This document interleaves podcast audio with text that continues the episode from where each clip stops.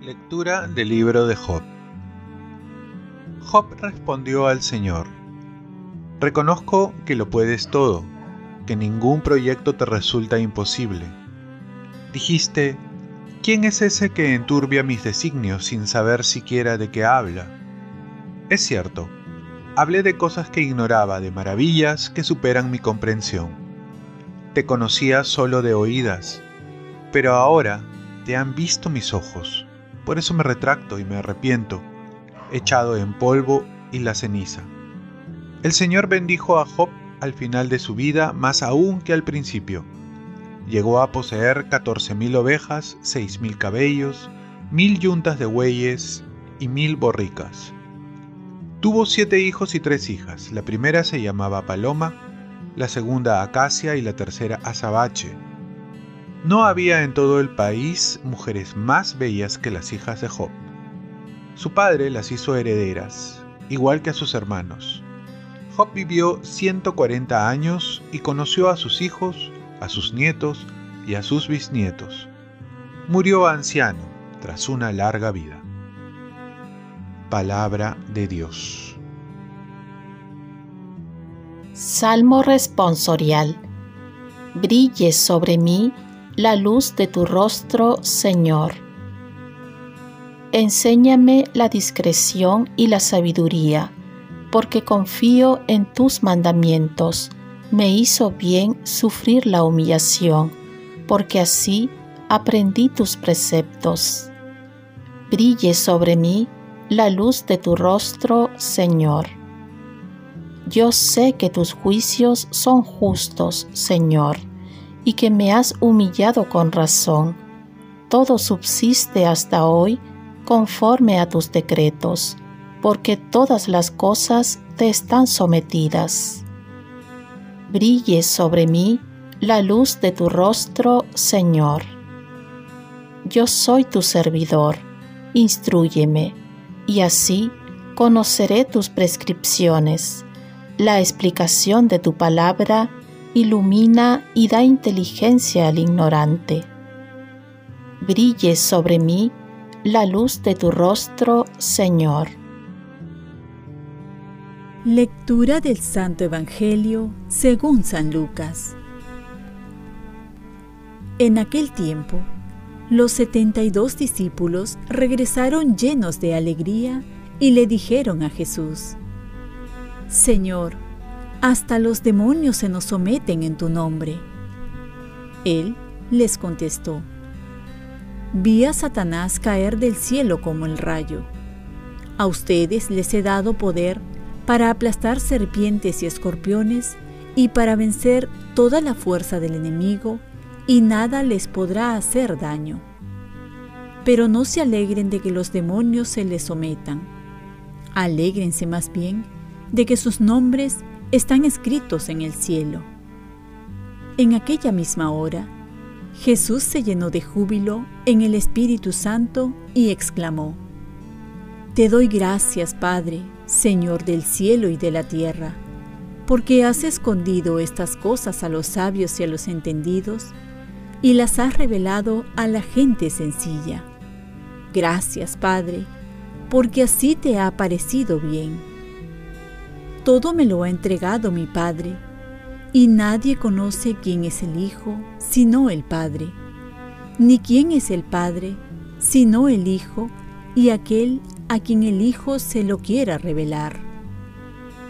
Volviéndose a sus discípulos, les dijo aparte, Dichosos los ojos que ven lo que ustedes ven, porque yo les digo que muchos profetas y reyes quisieron ver lo que ustedes ven y no lo vieron, y oír lo que ustedes oyen y no lo oyeron. Palabra del Señor. Paz y bien, hoy celebramos la memoria de Santa Teresita Niño Jesús. Ella va a decir, la vida es un instante entre dos eternidades.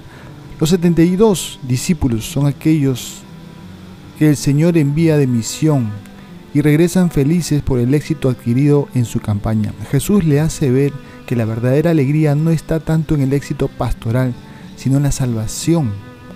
Y el Papa Ratzinger, en sus tiempos de teólogo hace más de 50 años atrás, profetizó que la iglesia que nos espera iba a ser una iglesia no de multitudes, sino pequeña pero fuerte, sin poderes pero llena del Espíritu Santo.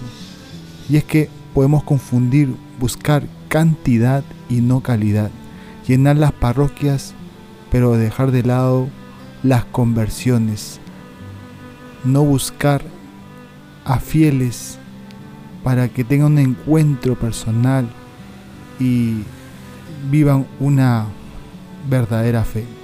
La tentación de llevar una pastoral de, de, multitudes fantásticas con mucho éxito, pero que al final solo nos lleva a ver estrellas fugaces, como lo podemos ver en las confirmaciones multitudinarias, que al final perseveran pocos jóvenes.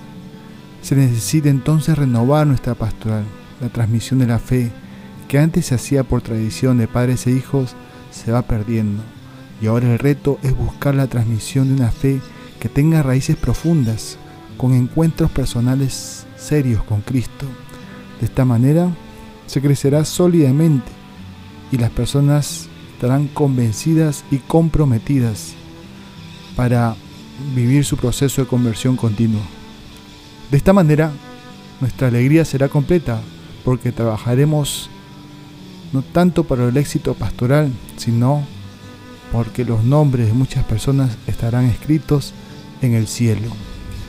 Y hoy celebramos la memoria de la patrona de las misiones, ella es Santa Teresita Niño Jesús, una religiosa de la Orden de los Carmelitas que nunca salió del convento y tampoco fue de misión, pero todo su sufrimiento y oraciones lo ofrecía por las misiones y además le movía el gran deseo de ser misionera. Ella decía, tengo la vocación de apóstol, quisiera recorrer la tierra entera, predicar tu nombre y plantar sobre el suelo infiel tu cruz gloriosa.